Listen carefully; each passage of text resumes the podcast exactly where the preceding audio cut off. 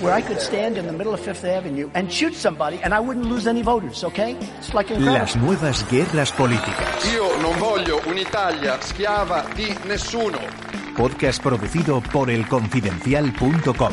Se trata de devolver a nuestra patria la soberanía, la palabra y las urnas que le han Dirige y presenta Esteban Hernández. And uh, with this mandate and this majority, we will at last be able to do what? Attention. 8M, el día de la gran manifestación feminista, Vox ha organizado su congreso, su Vista Alegre, aquel en el que va a decidir su futuro.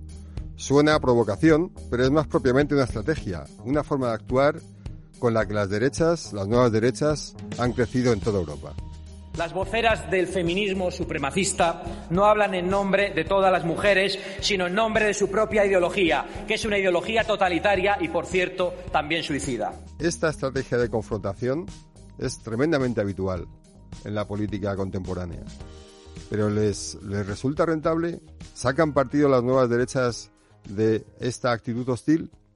Alberto Olmos, es escritor, es columnista del Confidencial y uno de los analistas que más ha abundado en las contradicciones del feminismo, es nuestro invitado de hoy.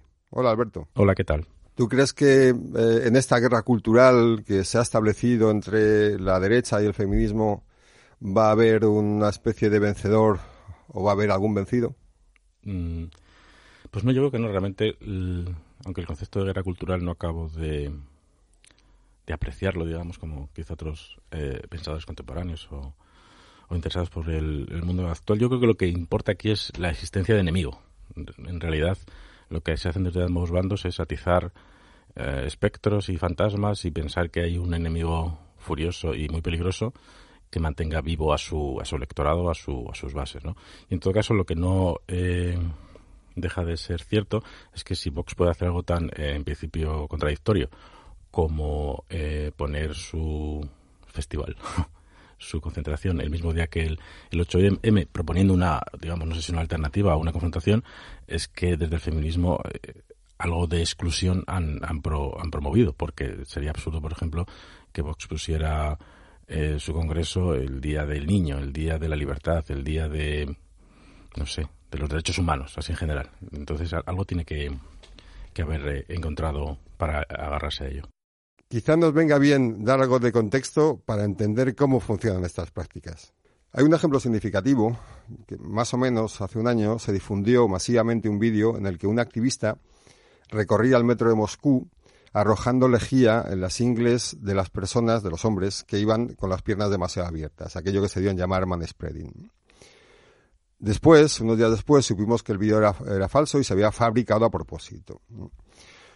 El mecanismo a través del cual se generaba animadversión contra las feministas era la construcción de una figura hostil, agresiva, una suerte de enemigo exagerado que acababa representando a la totalidad del feminismo. Bueno, las eh, nuevas derechas se han apoyado en esta figura de la exageración permanentemente. Claro, la cuestión es por qué les funciona. Es decir, si eh, acabas vistiendo a tus adversarios políticos e ideológicos con el ropaje de, de lo radical, tienes que tener una sociedad que recoja ese mensaje y que se vea eh, interpelada a oponerse a eso. ¿no? Yo no sé, Alberto, si tú crees que el feminismo tiene, el feminismo actual, tal y como lo estamos viendo y más ¿no? a lo largo de la semana previa al 8M, tiene algo de mm, que favorece este tipo de tácticas. Mm, Pues eh, en principio eh, eh, no seré yo el que lo diga, pero debería tenerlo si, si Vox considera que puede hacer ese congreso y, y proponerse como antagonista. Y si repasamos un poco, digamos, estos años que llevamos de, de, de discurso feminista en, muchos eh, medios, en muchos ah, perfiles de redes sociales, pues encontramos eh, siempre una, eh, una abundante, aunque el, el caso que has puesto es falso, sí que hay un montón de ejemplos de, de declaraciones un poco exageradas, un poco discordantes, eh, digamos, de criminalización de todos los hombres, de eh, exclusión, Carmen Cabo diciendo este feminismo lo hemos trabajado nosotras, ¿no? Algo así.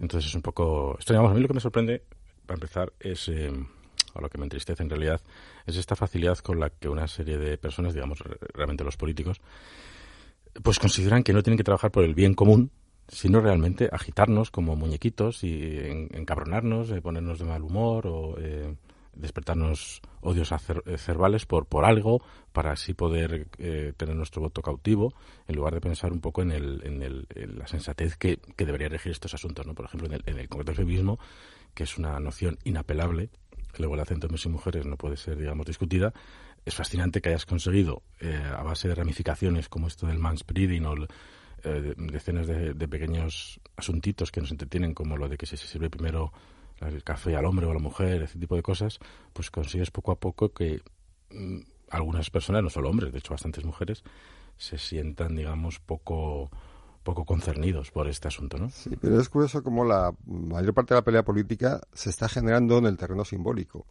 en un doble sentido. Em, como bien dices, creo que hay muy pocas personas porcentualmente en España que entiendan que el 50% de la población debe tener más derechos que otro 50%. ¿no? Y digamos que eso es una, es una verdad ¿no? consensuada que más o menos apoya a toda la sociedad. Sin embargo, lo que percibimos es totalmente distinto. Es un enfrentamiento continuo. Recuerdo una enorme polémica que tuvo lugar acerca de la denominación como matrimonio de las uniones de las personas del mismo sexo. Se habían reconocido por parte del PP todos los derechos derivados de esta unión producía los mismos efectos que un matrimonio, pero no se le llamaba matrimonio. Lo peculiar aquí no fue que los colectivos afectados reclamasen su derecho a casarse y mm, a que tuvieran el nombre, ¿no? que lógicamente deberían tener, sino que se hizo casus belli del asunto. Aquello se convirtió en algo políticamente crucial, en un asunto de Estado. ¿Por qué? Pues por su poder polarizante. Ambas partes eran conscientes de que los derechos estaban reconocidos, pero decidieron librar una lucha a muerte en prime time por el rótulo. Era algo simbólico, no tenía más relevancia que esa, la que podía tener para los colectivos afectados, pero era mucho más relevante por la capacidad que tenía de polarizar.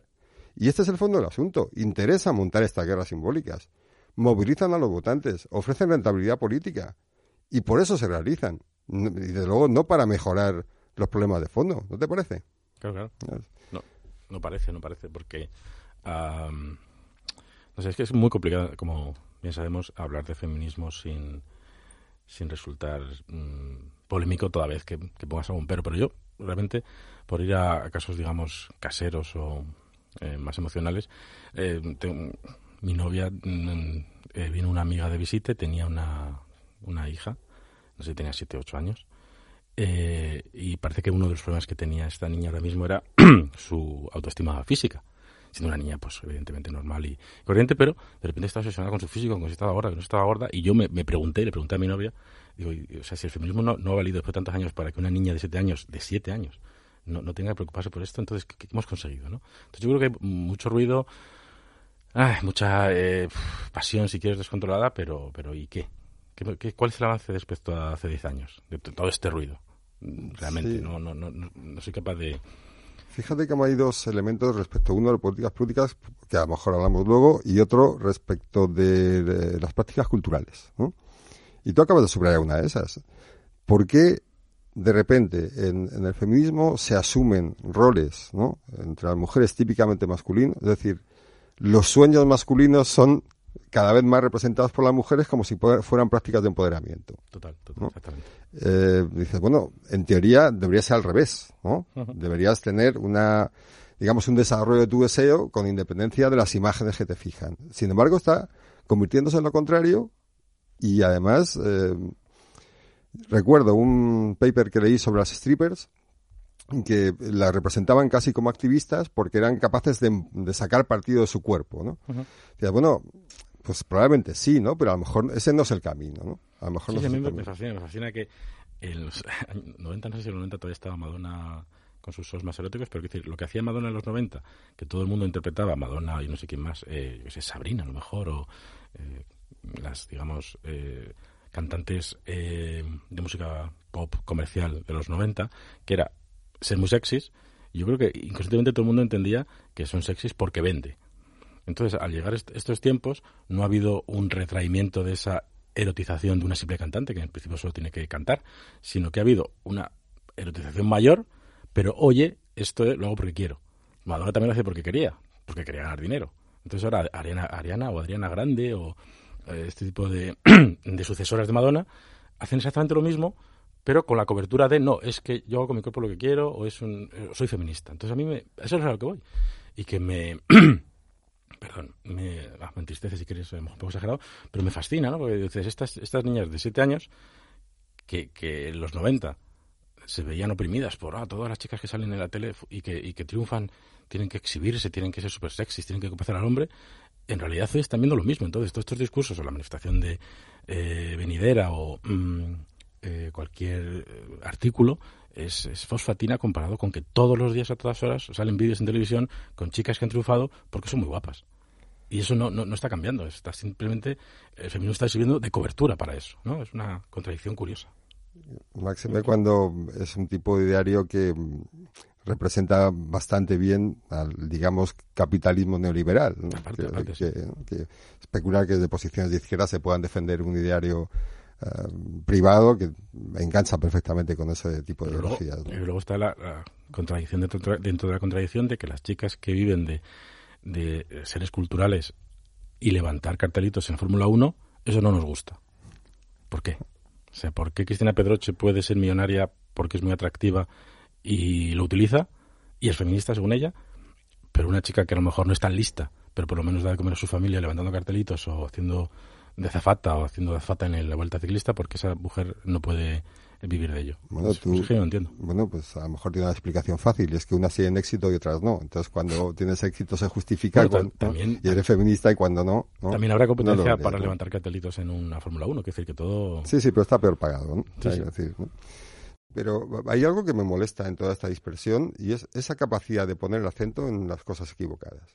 Te voy a poner el ejemplo de las mujeres maltratadas. Es un problema que tiene enormes efectos en quienes lo sufren y en todos quienes les rodean. Pero lo que estamos debatiendo, lo que ha generado tanta polémica, no es que se pueda hacer para solucionar ese problema, sino, una vez más, cómo lo denominamos. La gran discusión se ha planteado acerca de si debemos llamarlo violencia de género o violencia familiar. No, no, el problema no es cómo se nombra, sino cómo se arregla. Cuando una mujer convive con un psicópata y le denuncia, si no se le proporciona una red de, se- protección y de seguridad, lo más probable es que las cosas empeoren. Y una red de protección significa personal, protocolos y recursos. Pero el problema es que como no hay dinero, porque todo lo que se están produciendo son recortes, hay mucha menos inversión pública que recortes, se prefiere confrontar con la terminología y no sobre las políticas que se deben seguir y cómo se van a dotar. Pues a lo mejor es eso, y a lo mejor lo que estamos haciendo es equivocar las prioridades. Mm. No sé, es, es, interesante.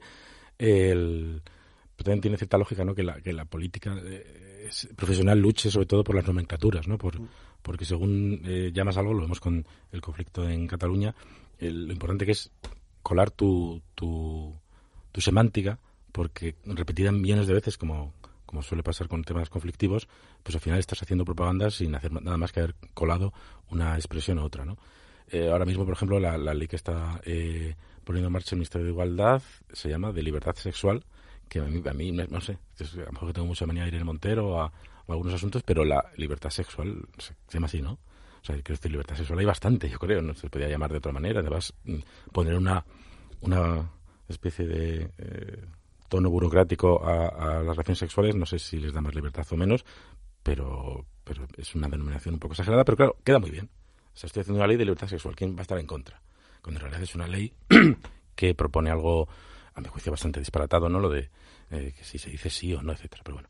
Pero sí, sí, es una guerra que... Volvemos a lo mismo, o sea, a mí lo que me irrita es no tengo la sensación, de hecho tengo la, la seguridad contraria, de que esta gente de un bando o de otro, lo que tú decías de la violencia eh, en el hogar, eh, realmente le importe. O sea, están siempre en el juego de eh, ganarse el voto, básicamente, y ganarse el puesto, y, y es muy irritante, realmente. Sí, hay una especie de pelea por ver quién irrita más al contrario, ¿no? mucho más Sí, sí. que de, de pensar los temas de fondo. Pero volviendo a las nomenclaturas, yo creo que hay una, una idea que se puso muy de manifiesto hace cinco o seis años a, a partir del, del 15M, en, en la que parecía que si ganabas eh, la batalla discursiva, ¿no? ganabas la sociedad. Entonces, por alguna manera, si utilizaba muchas veces un concepto y ese concepto era permanentemente repetido, pues aquello acaba mm, generando un gran poder, llegando al gobierno. Bueno, hacíamos palabras de, o sea, guerras de conceptos. ¿no? Mm. ¿Tú crees que, sigue siendo así o no?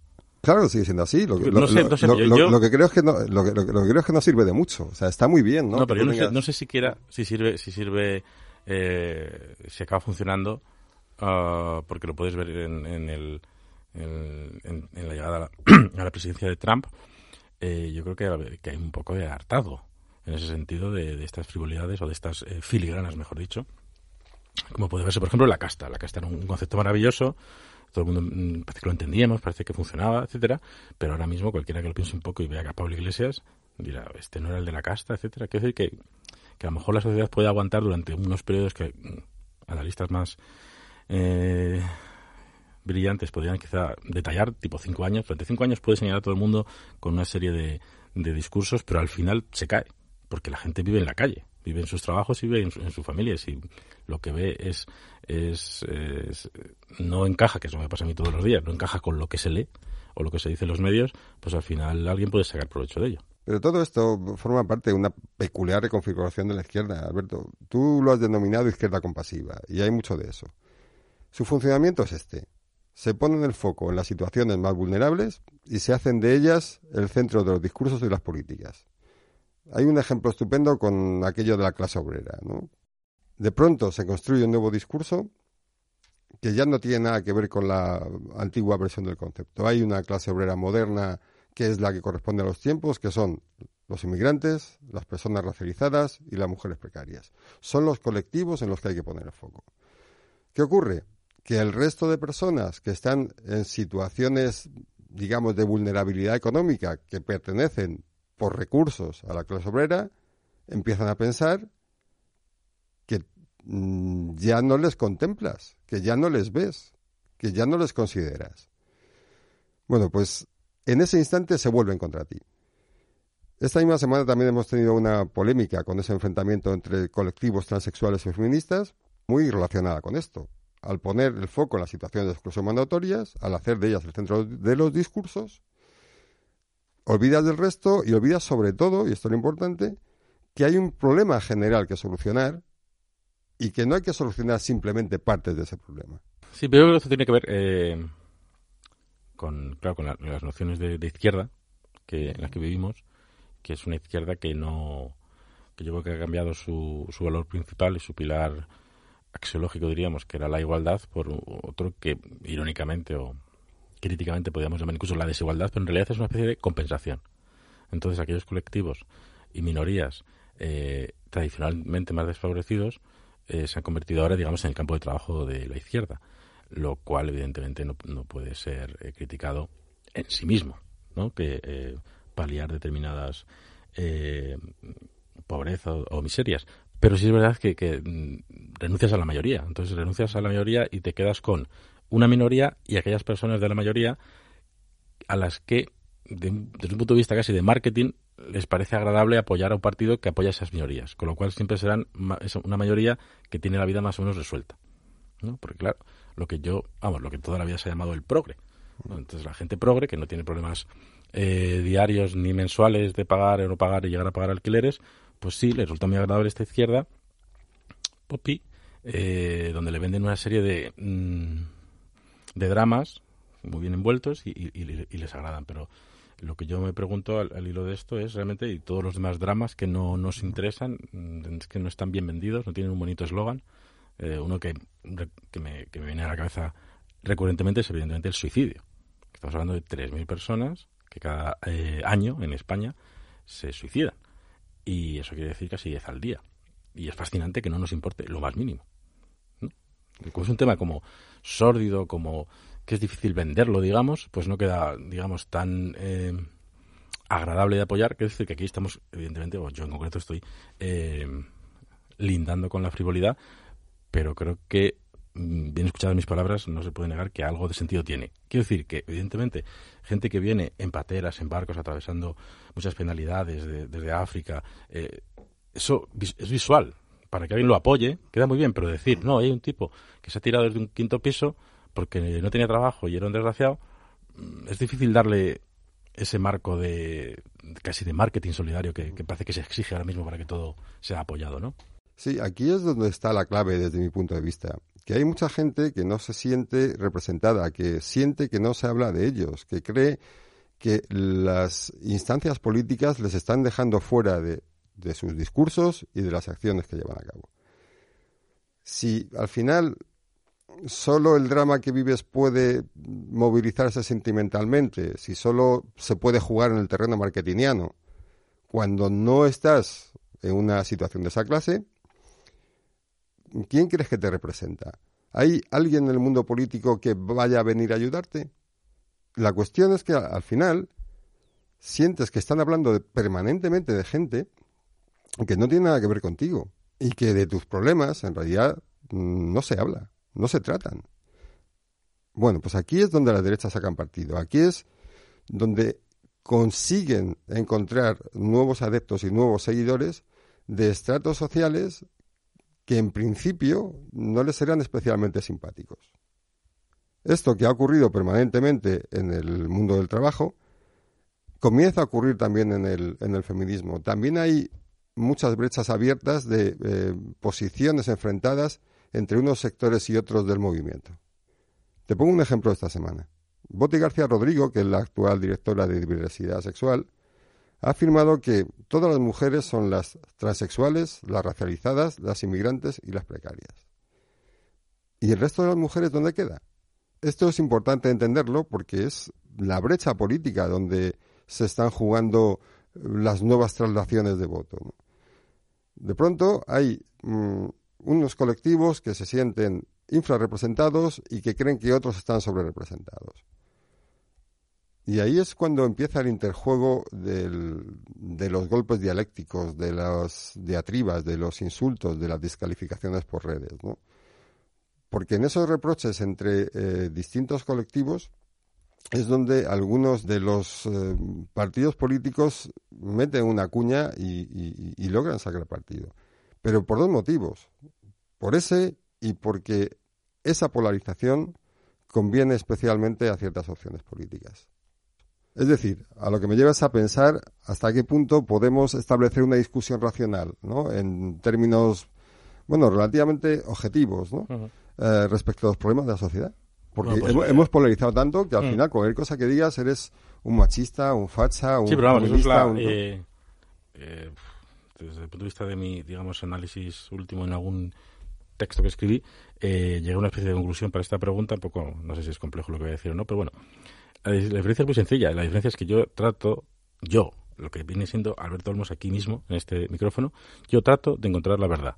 No tengo ningún interés mayor no tengo un interés mayor, pero la mayoría de las personas que puedan, digamos, eh, eh, enfadarse con lo que yo digo o querer discutirlo de una manera muy airada, tienen un interés particular. Quieren que la verdad sea de una manera. Yo realmente, partiendo de mis dotes, de mi conocimiento y de mis estudios, realmente trato de sumar dos y dos, como se ha hecho toda la vida, en el pensamiento racional y decir, bueno, parece que esto va por aquí o va por allá. Sin embargo, muchas veces lo que te enfrentas y lo que tienes que discutir es con, con personas o contra personas que ya tienen pensado cuál es la realidad antes de, emitir ningún juicio y que no, ni siquiera tienen argumentos, ni siquiera se documentan y simplemente les interesa particularmente. Entonces es, el problema que en el que vivimos actualmente que probablemente es el mismo problema de siempre, pero yo creo que ya está eh, enloquecido con la posmodernidad, que es que hay algunos que buscamos la verdad y hay otros que juegan con mentiras alternativas. Entonces, claro, si, si lo de un ejemplo que a mí me fascina en nuestro tiempo es Greta Thunberg, ¿no? Esta señorita. Eh, cuando yo soy incapaz de entender cómo la gente se puede creer que Greta Thunberg realmente es una activista que por sí misma se dedica a hacer lo que hace, eh, me di cuenta de que simplemente es que yo no, no, entro en el juego. En el juego es, ¿te gusta esta, esta mentira? ¿Te gusta esta ficción que hemos creado? Entonces eres de izquierdas y, todo bien. Y si no te gusta, eres de derechas. No, no, no es que no me guste o me deje gustar tu ficción, sino que no me gusta la ficción en sí misma. O sea, si sale una heroína, un héroe, eh, alguien que realmente está consiguiendo cosas y está operando, digamos, de, desde una, eh, un interés mm, no tan evidentemente comercial como el de esta muchacha, que aparte está siendo, digamos, explotada por sus padres, eh, pues puede estar más a favor o en contra y veremos. Pero claro, lo que me parece fascinante es que te den a elegir entre mentiras, entre ficciones, entre posibilidades, entre discursos bonitos, entre lo que se llama ¿no? el relato.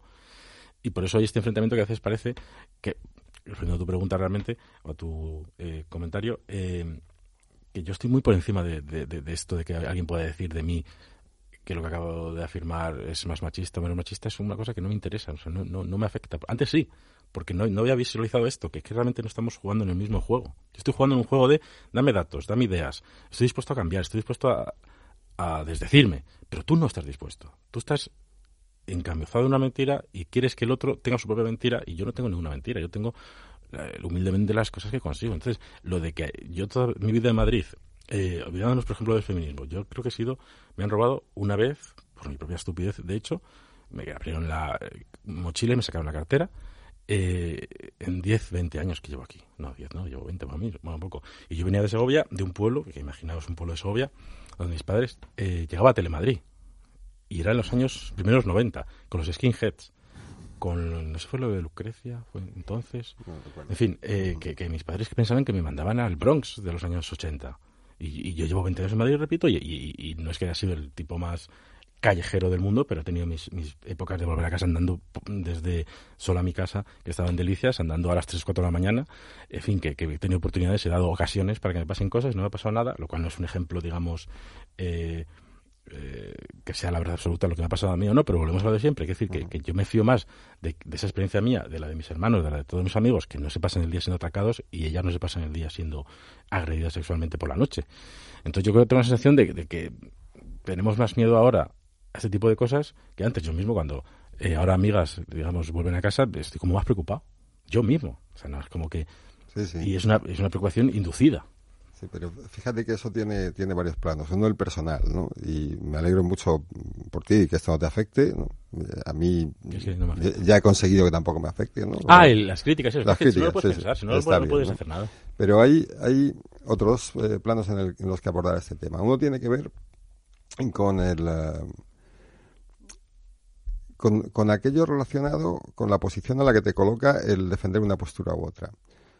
Yo no sé por qué a la gente le interesa de una manera tan hostil, ¿no? Lo que piensan los demás. Es decir, tú puedes tener una opinión respecto de un asunto, yo tengo una opinión contraria, eso da pie a una conversación en la que cada uno eh, expone sus argumentos. Eso sería el terreno ideal, ¿no?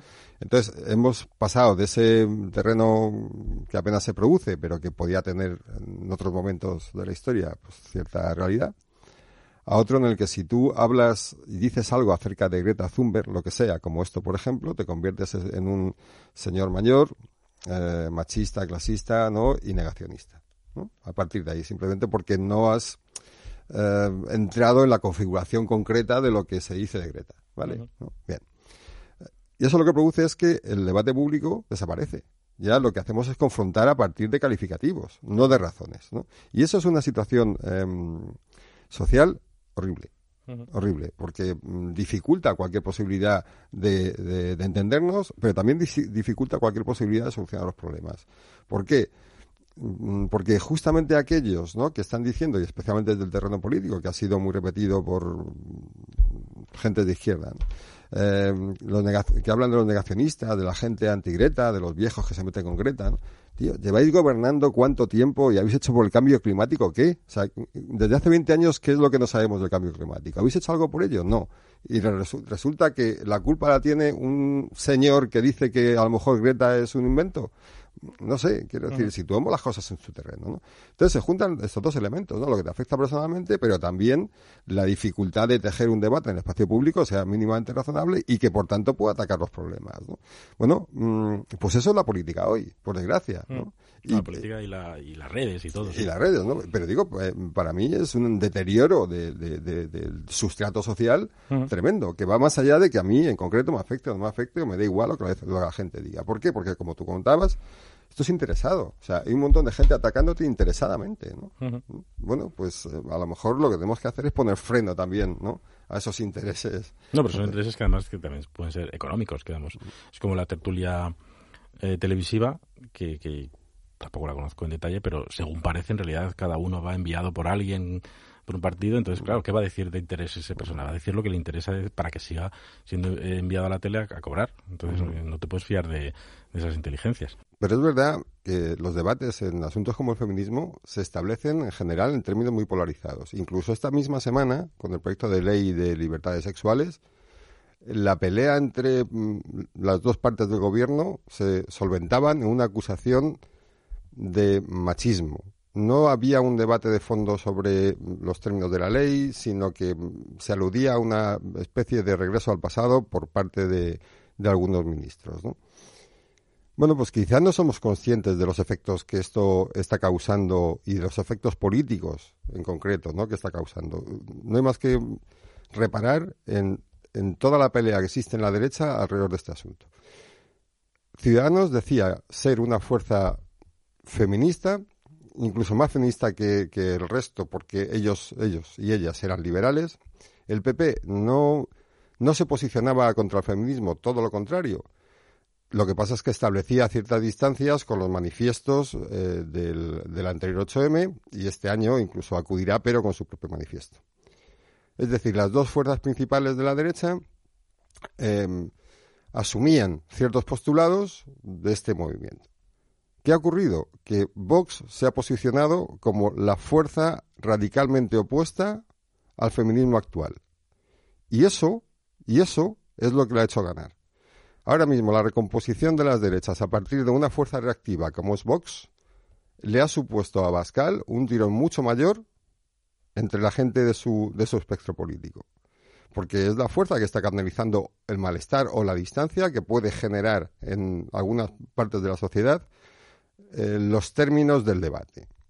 Bueno, este 8M es el año de la polarización, es el año de la politización alrededor del feminismo y es el año en el que mm, vemos cómo ciertas resistencias que no existían se están poniendo encima de la mesa. Yo no sé si tú lo estás viendo así o no. Eh, sí, sí, sí, sí.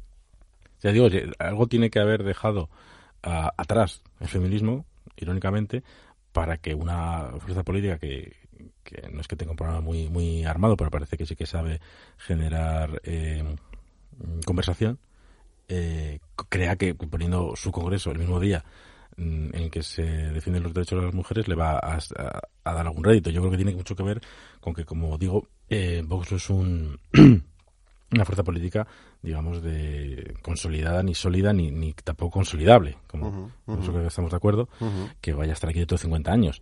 Eh, pero es una fuerza política que, eh, como hacía la izquierda antes, según eh, el filósofo alemán Peter Sloterdijk, con el que estoy bastante de acuerdo, sabe aprovecharse de la ira. Entonces, es el, voto de la ira hoy en día, el de estar eh, particularmente enfadado, eh, lo está capitalizando Vox.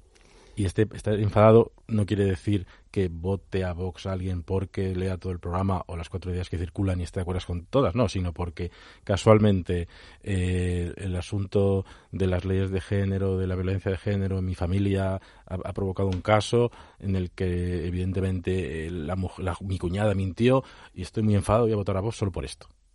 así, tal cual. Entonces yo creo que en este sentido eh, el feminismo yo creo que es fascinante que algo tan sencillo como que hombres y mujeres tienen los mismos derechos sea complicado de una manera, por un lado, también con todo el. porque si entras, digamos, en el, en el núcleo duro teórico, pues eh, evidentemente ya la minoría es absoluta. O sea, ¿quién puede, eh, De, la calle, digamos, quién puede empezar a hablar de feminismo con, con toda esta presufijación y, y, su fijación de eh, biopolítica, biocuerpo, eh, heteronormativo, no sé qué, claro. Eso, no estás hablando así? ¿tú, ¿tú, no ves en eso una, una suerte, digamos, de eh, foco en las conductas individuales, ¿no? un poco sacerdotal, ¿no? Un poco, habéis pecado, tenéis que... ¿no? Tenéis que hacer actos de constricción porque estáis permanentemente cometiendo actos de los que ni siquiera sois conscientes, ¿no? Y que ¿Y qué es exactamente ese tipo de, mm, elemento cultural de ir a lo pequeño, ¿no? a lo cotidiano, lo que genera mucha animadversión también en, en la mayor parte de gente, quiero decir, porque además de los casos concretos que tú, que tú citabas, bueno, pues me ha pasado esto en mi familia, salió perjudicado, nadie lo defiende o nadie habla de ello, entonces la única fuerza que habla de ello es Vox y me voy hacia ellos. ¿no? Pero también estas pequeñas costumbres, ¿no? Este afiamiento a las pequeñas costumbres también genera mucho hartazgo, ¿no? Más mm. aterrado, a lo mejor si quieres, pero yo también creo que eso acaba empujando simpatía hacia, hacia opciones distintas, ¿no? Sí, eh, en teoría tendría que ser así, pero es verdad que yo a veces cuando re- recalo en un, en un bar, digamos, eh, de gente de verdad. Porque sabes que daba, daba un taller literario en Alcor, el Alcorcón era así. Iba a un bar de Alcorcón con gente que llevaba unos chicos muy muy machotes, muy de ver mm, boxeo en la tele y hablar de, del fin de semana y de motos, y realmente los miraba y decía, esta gente es impermeable a todo esto. O sea, de es una de las ideas que más me, me alucina del tema del feminismo, es que yo, que, mm, que, que, es- quizá dentro de los hombres formo parte de ese, de ese pico de hombres más o menos cultos, sensibles, etcétera, soy el que está recibiendo realmente todo el discurso feminista y más o menos pues eh, encajándolo. Pero los tíos de verdad, eh, con una visión un poco más tradicional de la vida, ¿no? Están en Alcorcón en un bar y no saben de qué estamos hablando, no tienen ni idea. Entonces no, no les llega. Entonces tampoco sé si realmente, aunque el discurso complejo no les llega desde luego, no sé siquiera si les llega esto, est- estas cositas, ni ¿Tú, siquiera. ¿tú No sé. crees que, ¿Tú crees que en los grupos de WhatsApp no hay, no hay circulación de mensajes políticos a, a través de memes y de vídeos y tal? Sí, y bueno, cual? el, el famoso vídeo de este hombre de la que llevaba la carga y ese vídeo sí, ese vídeo sí que les, eh, les, les Porque- convence, sí. Porque la politización habitualmente en, en una sociedad como la nuestra cada vez más está girando hacia, hacia lo que lo que te llega por el grupo de WhatsApp o lo que te envían de una manera u otra, ¿no? Ya Mm. no tanto por las redes, sino por la difusión además alternativa ¿no? a esas redes o por las noticias que aparecen en, en el Google News, por ejemplo, en el Discover de Google. Mm. Es decir, es verdad que, que son discursos que no calan, pero sí son discursos de los que se enteran. ¿no? Y a lo mejor eh, hacen enorme, sátira de ello, pero precisamente porque, porque se han enterado. ¿no? Bueno, eh, yo, yo insisto, ¿no? yo creo que este elemento de difusión de, de información alternativa por vías, digamos, no oficiales, sí genera un clima también en, en los bares de Alcorcón o de Teruel o de, o, no sé, o de Sabadell. ¿no? Yo no sé si esto también lo ves tú así. Lo del el WhatsApp, etcétera. Mm. No, pero tiene que ser realmente vídeos tan eh, potentes, porque no se puede negar que era potente, como este este hombre que llevaba una lámina, ¿no? Y, y hablaba y decía, mi mujer también va a votar a Vox porque defiende a, a las mujeres, etcétera.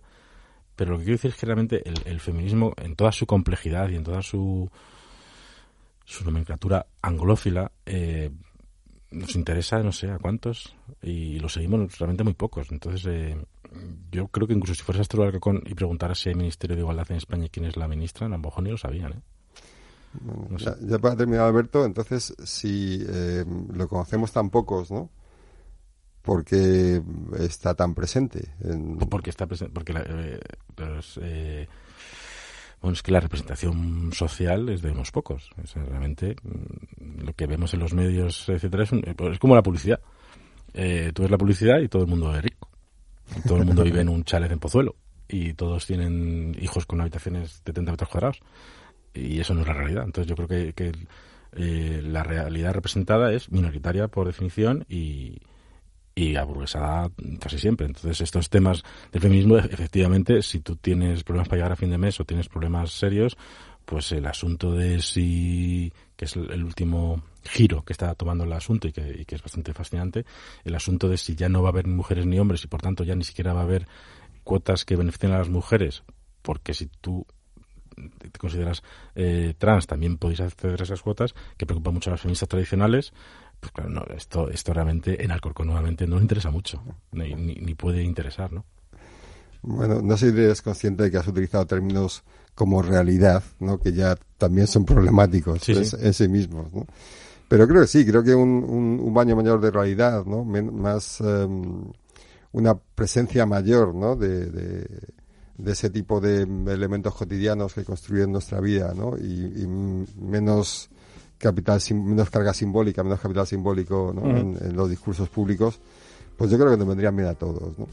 especialmente para poder establecer discusiones tranquilas y razonables ¿no? que nos ayuden a, a poner la solución a los problemas que, Claro. que tenemos. Pues muchas gracias, Alberto. a ti Esteban Las nuevas guerras políticas. Podcast producido por elconfidencial.com.